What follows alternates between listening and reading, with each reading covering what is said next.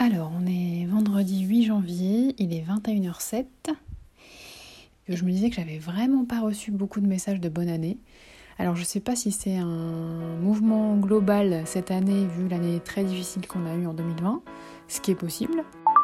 My Boob Story, le journal optimiste de mon cancer du sein. Mais je me dis aussi que peut-être euh, les gens se sont dit que ça servait à rien de me sauter une bonne année parce que, euh, parce que je vis des moments difficiles. Euh, bon, après, je, sûrement que c'est un peu égocentrique parce que c'est peut-être pas du tout ça.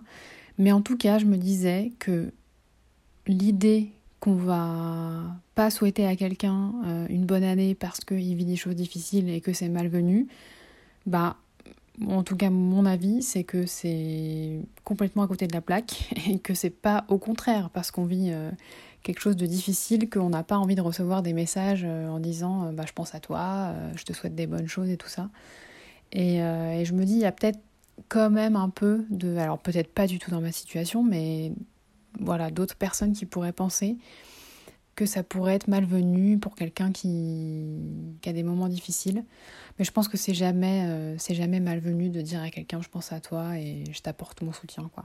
Il est minuit 32 et euh, je viens de penser à un exercice à faire, accessible à tout le monde, qui serait de là, passer vos mains dans vos cheveux, vous recoiffer, si vous avez les cheveux attachés, les détacher, les attacher à nouveau.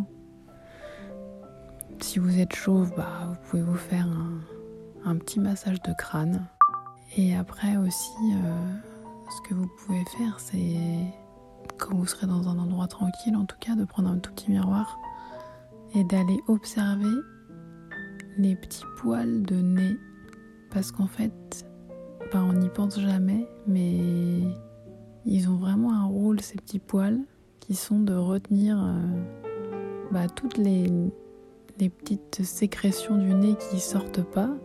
C'est-à-dire que là, très concrètement, si je sors en plus avec le froid qui fait euh, dehors, bah, au bout de deux minutes, j'ai de l'eau qui coule de mon nez. C'est vraiment de l'eau, quoi.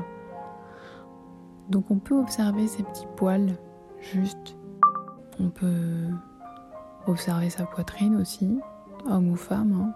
Et puis euh, on peut aussi euh, s'autopalper, hein. Ça c'est pas mal.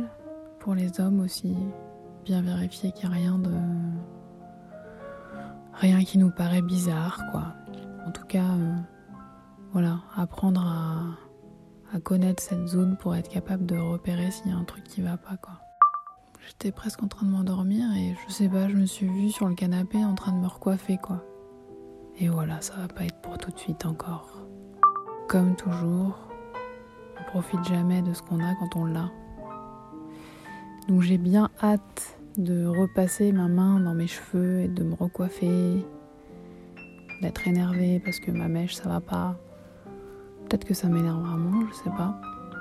En tout cas, de temps en temps, ça peut peut-être être pas mal de se dire que ce qu'on a et qui va bien, ben, c'est cool. Merci d'avoir écouté ce nouvel épisode de My Boob Story. N'hésitez pas à suivre le compte Instagram myboobstory.podcast et pensez aussi à vous abonner au podcast sur les plateformes de diffusion.